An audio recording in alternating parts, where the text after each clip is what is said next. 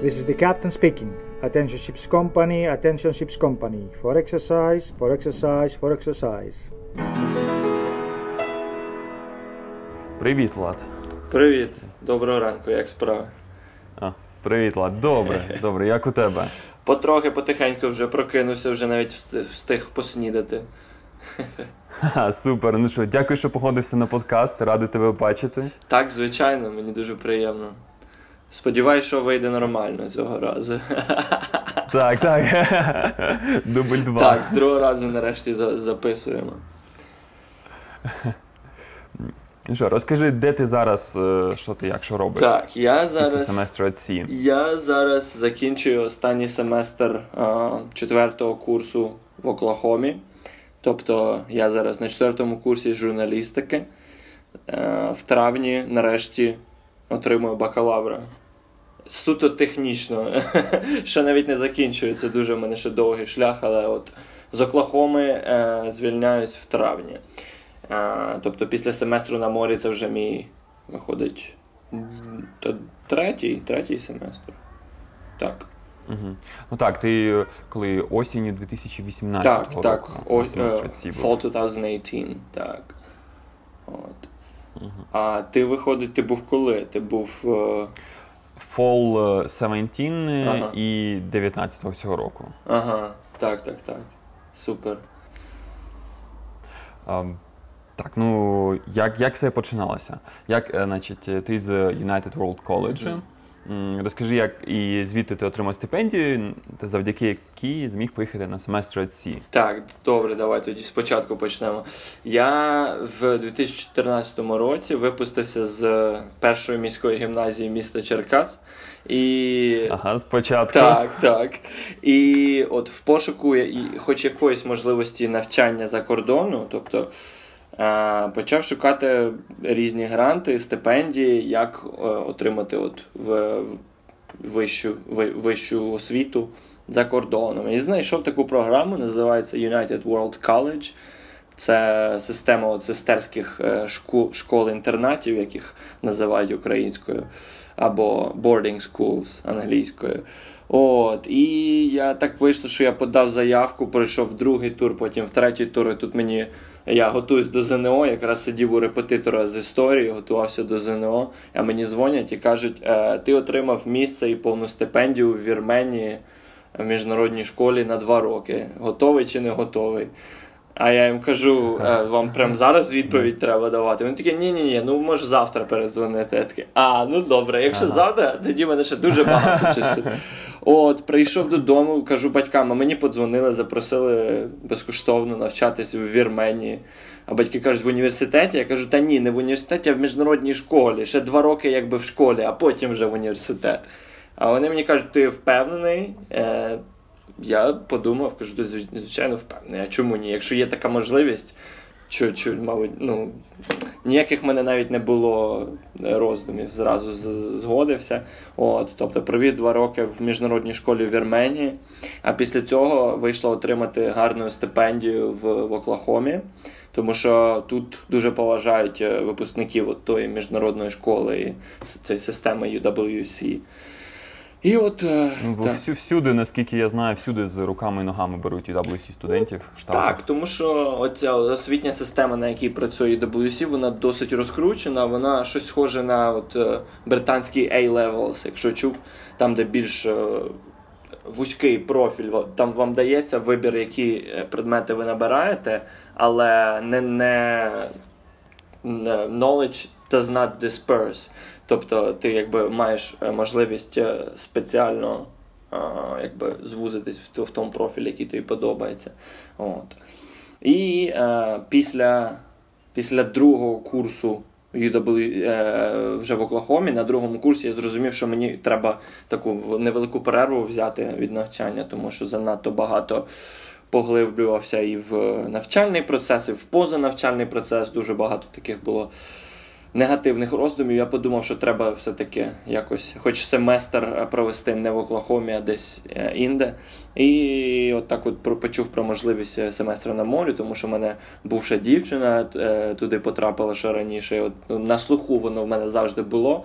І я от вирішив спробувати. І, до речі, отримав стипендію від того самого спонсора, що а, частково оплачує моє навчання в Оклахомі.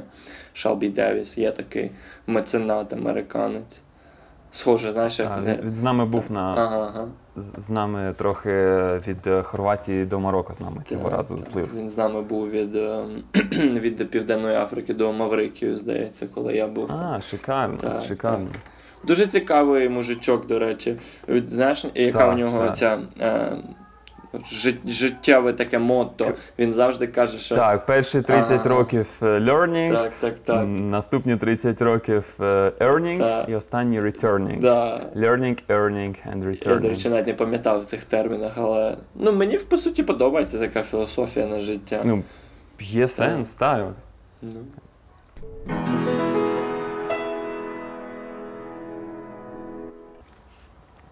І ти вирішив податися на семестр IC і пройшов. Так, так, так. Я подався, заповнив всі анкети, і фінансову допомогу і так далі, і отримав місце. І наскільки я розумію, це не так вже і важко отримати саме місце на кораблі. То вже питання, Ні, як сам ти, факт поїхав. так, питання, як ти прийняти, це будеш бути прийнятим туди. Так. О, Так, так. І потім це як ми познайомилися. Це ось е, ти Ага. подався, і ти вже починав отримувати візи. І ось мені приходить імейл від ем, нашого координатора семестру що ось тут є такий Влад з, з Черкас. ага. Такий, е, і він теж буде отримувати візи, може ти можеш щось підказати. Так, з моєї точки зору було також дуже вже така стресова ситуація, що я починаю цю е, жіночку розпитувати, як мені отримувати візу, коли починати, що робити. А вона каже, звідки я знаю, як у вас там все працює. Е, вона, мабуть, ніякі з тих візи не має отримувати, вона ж все-таки американка. І вона так Так, так, у них то популярно пояснити не могла. І вона мене просто відправила, зааутсорсила проблему, відправила до єдиного українця, який до мене на, на кораблі був. От. І я з тобою тоді зв'язався, пам'ятаю. І вже коли я був, здається, в Черкасах, мабуть, е, влітку ми зідзванювались, так, е, по скайпу. Так, влітку. Влітку. І я пам'ятаю од- од- одну пораду, яку ти мені дав, якої я, до речі, не послухався, і потім я дуже пожалів, що я її не послухався. Як ти мені сказав, що от е, коли в китайське посольство йтимеш, приходь туди заранше, Ага. набагато заранше. Якщо вони там відкриваються о восьмій, будь там ну, о шостій. О- о п'ятій. Так, так, о п'ятій вечора за, за день до. От, а я, ну я як не послухався. Я, до речі, приїхав ввечері, переночував у друга, зранку прокинувся. Е, там, я не знаю, о 6 о 7 прокинувся, на метро добрався. Думаю, ну ще півгодини до відкриття а, посольства, нормально. Ага, Приходжу ага, туди. півгодини до відкриття. А там же черга просто, ну. че- че- Черга просто сюрреалізм. Тобто я прийшов за півгодини до відкриття посольства і нікуди не потрапив. Я взяв там е, квиток номер, я не знаю, скажімо там, 73. І запитую охоронця, а скільки приблизно в день проходить людей? Він каже, а який в тебе номер? А, 73? Ні, ні, ні, ну там 60 максимум. От. І я, я думаю, ну, ну все одно вже ж приїхав, а чого, я, я почекаю. І думаю, от все вже, коротше, там вони мали закриватися, я не знаю, о 12, там о 2 дня, і вони вже півгодини перепрацювали.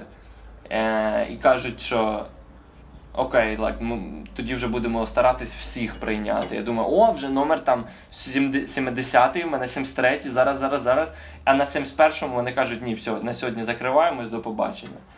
А я тоді ще, а я тоді ще дізнався, що вони працюють не кожен день, а через день. Тобто мені треба було чекати в Києві там, з, з- понеділка О, до середи. так. Я подумав, що ні, я поїхав додому. Ну тобто, китайське посольство це для мене була просто така от як е, квінтесенція бю- бю- бюрократії. Це жесть повніше. Так, там я пам'ятаю цей ну китайське посольство, це красива там якась будівля така. А ось там, де ми візи робимо, це такий маленький під'їзд, звичайний совєтський. Туди заходиш, там на такому шматочку туалетного паперу на стінці пишеш своє ім'я, у якому там 10, 20, 70. І люди просто в під'їзді чекають, а поміж там люди ходять, які живуть в цьому будинку, там собаки Так, це просто кавка. Ну, повна кавка.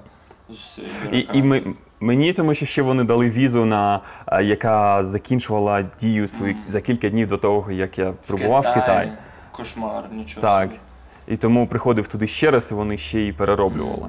У мене було ну, схожа ситуація, але не так. Мене, е, я розмовляв саме з пані консулом.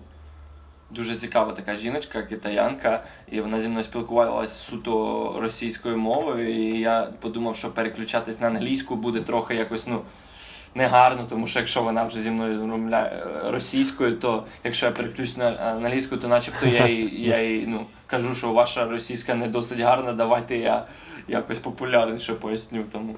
Е, і мені та жіночка консул сказала, що е, ні, приходь пізніше, бо якщо ми тобі зараз видамемо, е, видаватимемо, то вона закінчиться. Е, так, та, це добре. Тобто мені добре сказали, що так. І такий, що був дуже класний контраст. Я зразу після китайського посольства встиг е, пробігтись до японського посольства, і там взагалі Там просто, шикарно. просто ну от, ситуація протилежна. Абсолютно протилежна. За 5 хвилин я швидко з усім справився, мені все пояснили. Ну там дійсно як. як, як... І безкоштовна А, японська так, віза. звичайно, це, до речі, мабуть, єдина віза, що я поки що бачив. Єдина. безкоштовна. Так, так. Ну, в тебе, наскільки пам'ятаю, найбільший зашквар був з ганською візою, яку ти відправляв в Москву, а потім довелося ще раз відправляти. Так, мабуть, все-таки найбільше проблем було з ганською візою, якщо хочеш зараз швиденько розкажу. От справа в тому, що в Україні нема посол... ні по- ні посольства, ні консульства, і ти мені розказував, що начебто було, а зараз це просто заброшена будівля в Києві. От тому я так заресерчив, і було сказано, що або Москва, або Берлін. І то. Ем, здається, що якщо в Берлін, то треба, щоб прописка була місцева. Не знаю, чи берлінська, чи німецька, то я вирішив, що треба от, ну, в московський відділ е, подаватись.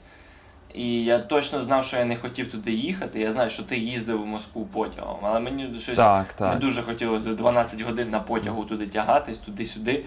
От. Ну, я туди якби їздив е, зустріти Кіру, Мгм. Кіра Тверська, е, від якої я дізнався про семестр ці. Так, так. Вона там живе. Тому якби і в мене знайома теж погодилася тоді поїхати в Москву, Ну, тому у нас так, була тобто хороша подорож. За, за, двома, за двома зайцями то в тебе класно Так. вийшло. Ну, От. Я вирішив навіть не, сп- не пробувати, я просто позвонив їм і туди. Е, трубку взяла якась, е, мабуть, секретарша. І я е, після двох років у Вірменії дуже чітко зразу зрозумів, що той секретарші дуже вірменський акцент. І було дуже цікаво спілкуватись. Бо, Знаєш, ганське посольство чи консульство в Москві. А я розмовляю з якоюсь жіночкою, ну, з Вірменії. І вона мені все пояснює, каже, що е, так, вже можеш подавати документи, відправляй нам документи поштою і е, готівку за, ну, за транзакцію поклади в конверт і відправ готівку разом з паспортом. І я зразу подумав, що щось не то, що, що це за фігня, чому не можна оплатити онлайн. От. Але вона, ну, по суті, в мене то вибору ніякого не було, правильно. Ну, я просто Ну, мав, так, мав, так, мав їм тут- довіряти. Е, і тому я всі документи відіслав, передзвонив декілька разів, потім мені б документи назад прислали. Все нормально. Ті- Єдина проблема, що віза, е, цей, сроки е, е, закінчувались за декілька днів до того, як я мав в'їхати в Гану. От. І я зразу жіночці цій перезвонив, кажу, як так вийшло. Вона така, ой, е, між паном консулом і паном віце-консулом від, відбулось недорозуміння, непорозуміння. Е, вони там не домовились, і тому хтось там просто автоматично заштампував звичайною візою, і ніхто не пояснив, що тобі та віза має бути на, на пізніше видана. От. І тому е, я пізніше розмовляв з самим паном консулом. Я нічого не зрозумів по телефону, про що він е, мені розказував, тому що така просто якість е, дзвінка була погана, плюс в нього ж такий досить виразний акцент, не вірменський, але все-таки ганський, мабуть, сподіваюсь. Е, і він мені пояснив, що ну а що ти хочеш, щоб я, щоб я тобі видав візу просто так? Ні. Відправляй заново документи, відправляй, плати за доставку, відправляй знову готівку, тому що ми тобі візу не можемо безкоштовно нову видати. Ну і я подумав, що сперечатись з паном консулом, то просто самому собі погіршити шанси на отримання тої візи. І я просто згодився і відправив заново е, документи і гроші і так далі. І з другого разу нормально. Жесть, тебе, тебе, мабуть, е, ці дві візи в Ганну вийшли більше, ніж бюджет самої Гани. Та, мабуть, то я. Е, так. Тижневий дохід приніс. Та ну, нічого Так. собі, просто з такою організацією. Ти ж бачив, як ті візи виглядають, якийсь шматок пр- п- Так, паперу, так, а на ньому. Так, так, так. Взагалі там. Ага. Знаєш, у мене дві візи, одна перша і друга, вони начебто однакові, одна там підкреслена, там зачеркнута. Взагалі. Так. Ну, раз ми, і вони раз ми про візи вже Ага. говоримо. Так, так, так. Е, Що там у нас ще? Які візи? А, Японія, Китай, Гана. Індія, американська в мене вже була віза на той момент. Індійська нормально, ну, пішов, зробив. Єдине, що забирати візу, е, ну, вже забирати паспорт з готовою візою можна тільки після третьої. Е, і я думаю, ну блін, якщо я приїжджаю зранку, зранку звільняюсь, ну чому тільки після третього, але дозволили тільки після третьої забирати, тому окремо ще окремий день я приїжджав забирати візу в Індію. От. Так, а що ще? Індія, Гана, Китай, Японія. Все. В мене з Індії був була проблема, те, що я подався на туристичну електронну візу за 62 десь долари. І потім Ага. АЦІ сказав, що не можна таку, якби її можна за правилами Індії, однак за правилами семестру АЦІ не можна. Ну, і переподався таке на сказали. туристичну. Так, потім переподався на туристичну за там 100-102 долари. Мгм. А, ну, якби окей. А, І у нас були люди на, на, на судні, у яких була така електронна віза, і все вони нормально пройшли, просто останніми. Ну, то тож. Так прийшли, мабуть, люди, так, у яких взагалі не було візи, тому що там видають оці landing В і так далі. так. А в Індії не В Індію знаю, так, здається. У нас таке було в Китаї, в Японії отримували от просто ці landing permits. Ні, у, на, у нас були країни ось у цього разу, де а, залишалися на, на, на судні деякі, здається, із Непалу хлопчик залишався, і із Індії залишалися, поки ми були в десь в Еквадорі чи, чи десь. Тобто їм не дали візи, там щось змінилося. Так, ну от буває, але я пам'ятаю, що в мене був цей а, однорічка з, з, з Афганістану, мабуть, один з найгірших паспортів, і то він всі візи, крім китайської, отримав. А і коли ми були в Китаї, йому видали лендинг permit, і він все одно зміг тобто, виходити на Нормально. берег і подорожувати там. Я не знаю, може там якісь були обмеження, що якщо в тебе лендинг permit, а не віза, можливо, тобі не можна за території провінції там виїжджати, щось таке, я не знаю, не впевнений. Ага. От. Розкажи, як ти сперечався на з приводу своєї японської візи А. і писав есе Так. до семестру ці. Так, от е, мені, коли був на кораблі десь е, після Китаю, прийшло е, повідомлення на папері, от прям під двері. Під двері. Написано: підійдіть, будь ласка, до рецепції, заповніть заявку на отримання landing permit в Японію, тому що ваша віза не дійсна. Я до них підходжу, кажу, що значить моя віза не дійсна, чому? Е, все повинно працювати. А вони мені пояснюють, що та ні, твоя віза закінчується посеред, е, ну, от, посеред цього тижня, коли ми в Японії. А, а якщо віза закінчується посеред е, візиту, то значить віза не дійсна. А я їм пояснюю, що та ні, це неправильно, тому що якщо віза дійсна, коли я в'їжджаю, то вже не важливо, коли вона expire, тому що при в'їзді візу вже перечоркують, на неї ставлять штампи, вона вже не дійсна. Ти в'їжджаєш, і в тебе є, е, є е, ну, тобто якась умовна кількість днів, які ти можеш знаходитись в країні. А я їм поки це пояснював, вони вже вийшли, ну вони просто якби почали злитися. І оцей мужичок, який працює на рецепції, він, тобто, як його називають, ем, main bursar чи, чи щось таке, оце літо мужичок. Він просто розвернувся і вийшов з кабінету. І мене це дуже розізлило, тому що ну я не привик, що е, чоловіки, особливо е, офіцери, розвертаються до мене спиною і просто ну, ігнорують моє звернення. До того я був не звикший. От. І тому я так досить різко йому відповів, що е, дякую за, за відверту розмову. Чи щось таке я сказав, і я пішов, а потім наступного дня зі мною зв'язались двоє з цих замів на кораблі. Я не знаю, як правильно перекласти. Deans, Dean of Student Life and Dean of the Academics. І я з ними розмовляв, і вони такі, ну я розумію, але ж ти також розумієш, що ми на морі, це тобі не демократія, тут, тут е, ну, тобто, це не як обслужуючий персонал, а вони як офіцери, тобто вони е, ну, люди, які, у яких свої там армійські правила і так далі. Тому ти з ними сперечатись не маєш права. Але факт в тому, що ну, в кінці кінців я оказався правий. Тому що за декілька днів він мені е, прислав нове повідомлення під двері, в якому було написано: О, е, японське там посольство передивилось твою заявку, твою візу, і тепер вони готові прийняти тебе. Що означає, ну, це просто він по-своєму написав: Ти був правий, е, вибач. І, А я потім ще написав е, письмо одному з тих дінів, одним з замів. Я написав, що я вважаю, що тепер він переді мною повинен, повинен вибачитись, тому що ота жіночка, uh, Dean of the Academics чи Student Life, вона мені сказала, що я маю перед ним вибачитись. Вона мені написала, вона мені написала, каже: слухай, давай ти мені відправиш е, письмо, а я йому перешлю письмо. А я кажу: а що значить я вам відправлю письмо? Давайте я напряму. Ви мені дайте його емейл-адресу, я йому напишу письмо, як я вважаю за потрібне. Вона каже: Ага, ні. Вона каже: А що ти? Ти скажи чесно, ти готовий перед ним вибачитися? Я кажу, я вам чесно скажу, я не не розумію, за що мені вибачатись. Як я правив в цій ситуації, я йому нічого грубо ніякось не про нього не, не відзивався. Факт де, факт в тому, то, що я в Японію потрапив, і не треба мені було ніяких е, заповнювати лендинг permit. От. Ну, Супер. Так і ой, ти поїхав там на ці джерела японські. Ага, Так.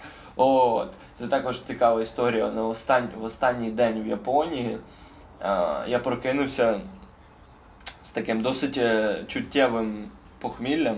І всі всі мої друзі вони вже там якраз збирались кудись там на потяг в інше місто. Е, я всім сказав, що ні, давайте мабуть, все-таки тут залишусь, я свою програму собі вималюю. І так вийшло, що я цей день провів в маленькому містечку, називається Аріма Онсен. І оце от друга частина слова онсен е, означає ці, так так, скажімо, е, публічні публічні бані, публічні сауни. І я якось потягом там з трьома пересадками добрався до цього гірського маленького містечка.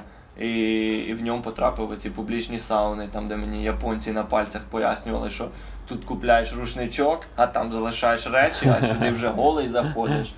І потім я е, зі страху застрибнув в най, в найгарячіше, це в найгарячіше джерело, в басейн з найгарячішою водою. Е, Якось там сів, а потім мені дітки почали пояснювати, що я мав спочатку е, в душі обмитися з милом перед тим, як залазити в ці. Е, басейну, і мені так стидно стало. Я зразу виліз, почав їм кланяти, що вибачте, я просто не знаю. Я просто європеєць, я не розумію. А там я... Понаїхали сюди. Так, і там якраз е, оці душі були такі цікаві, що там сидячи треба було обмиватись. Тобто ти заходиш в цей е, зал, там де три басейни, здається, з рівною, е, різною температурою води, але ну дуже гарячі. Е, І прямо біля цих басейнів е, декілька таких от, ну, кабінок, чи як сказати, таких е, полиць, на яких мило там щось стоїть, рідке, і сідаєш на такий тазик пластиковий і зверху поливаєшся, сидячи перед тим, як залазити. А потім, коли вже вилазиш з басейнів, також знову обмиваєшся. Там всі сидять, крехтять по 30 хвилин обмиваються в, в прохолодному душі. Ну дуже такий, до речі, традиційний experience вийшов. І дуже класно, що ти поїхав, тому що ми туди просто не доїхали, ми не встигли. Ми десь ввечері там хайкали, і вже було все закрито, і просто не попали. Ну, буде тепер нагода, знаєш, не нагода, а резон буде повернутися за нагоди. Мені здається, кожна з країн, в які ми потрапили, туди треба повертатись. От, так. If you didn't know, now you know. Шість днів не досить для того, щоб пізнати країну. Будь-яку, до речі. Зараз, до речі, десь зараз Маргарита, яка а, є єдиною українкою на mm-hmm. вояжі, що відбувається прямо зараз, вона десь там в Японії зараз повинна бути. Ох ти, нічого собі. Треба і написати. Я ж я, ти, я казав, що ми знайомі. Um, класно. Ми з дівчинка з Вірменії мені каже: ось тут є моя знайома українка, яка буде наступного семестру Ага. на семестрі ці.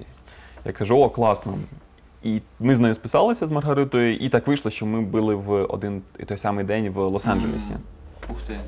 І якраз десь в районі Різдва ми зустрілися, погуляли, там розмовляли про семестр IC, якби естафету передав. Ага. Тому зараз ось вона десь, е, ну десь Тихоокеан вже закінчується Супер, правильно, перепливати. тобто ти зарядив правильно на, на подорож. Я, вона мені дуже Ну багато. супер, треба там, щоб українці Так. були. Вона мене дуже багато запитувала питань ще, ще минулим літом. От, то я їй там поради видавав.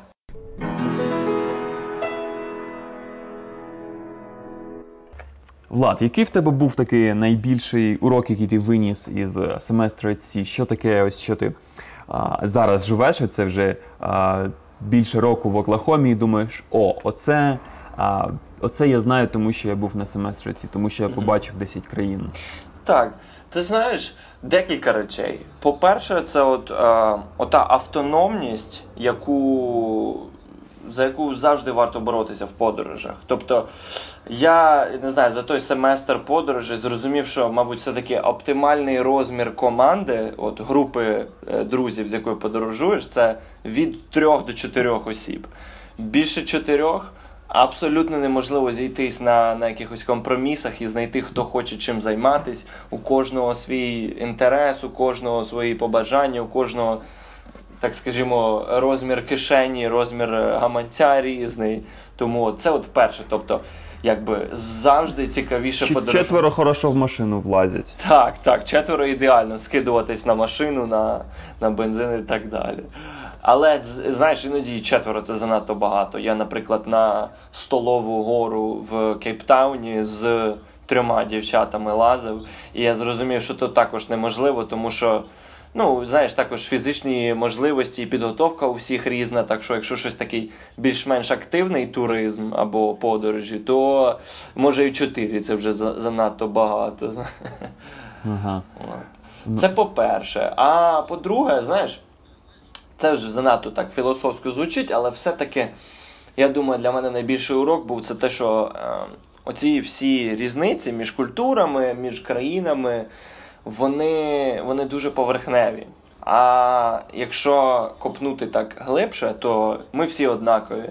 Ну, от такий от якийсь для мене був урок. Тобто всі ті різні культурні особливості, так, вони нас трохи відокремлюють і розділяють, але по суті ми всі е, рухаємося щодо однієї тої самої цілі, і оці всі принципи і якось е, цінності для всіх однакові. Ну мені так здається, більш-менш. Або хоча б можна сказати так, я перефразую. Е, будь-де, де б ти не знаходився, е, ти знайдеш однодумців. І це мене ще до однієї думки привело. Ще один, мабуть, один з найбільших уроків для мене на семестрі на морі був. Це те, що, знаєш, е, е, часто кажуть: ой, не їдь там в Гватемалу або не їдь е, в Малі, там, там, там тебе обкрадуть. Там е, люди злі, там люди не, недоброзичливі, не, е, не гостинні. Тому сюди їдь, а туди не їдь. І я, от знаєш, для себе такий урок провів, то що це, все ніколи пра- неправда. Е, де б ти не був, в будь- в будь-якому куточку світу є добрі люди, і мені здається, що завжди, до речі, тих добрих людей набагато більше, ніж, ніж злих.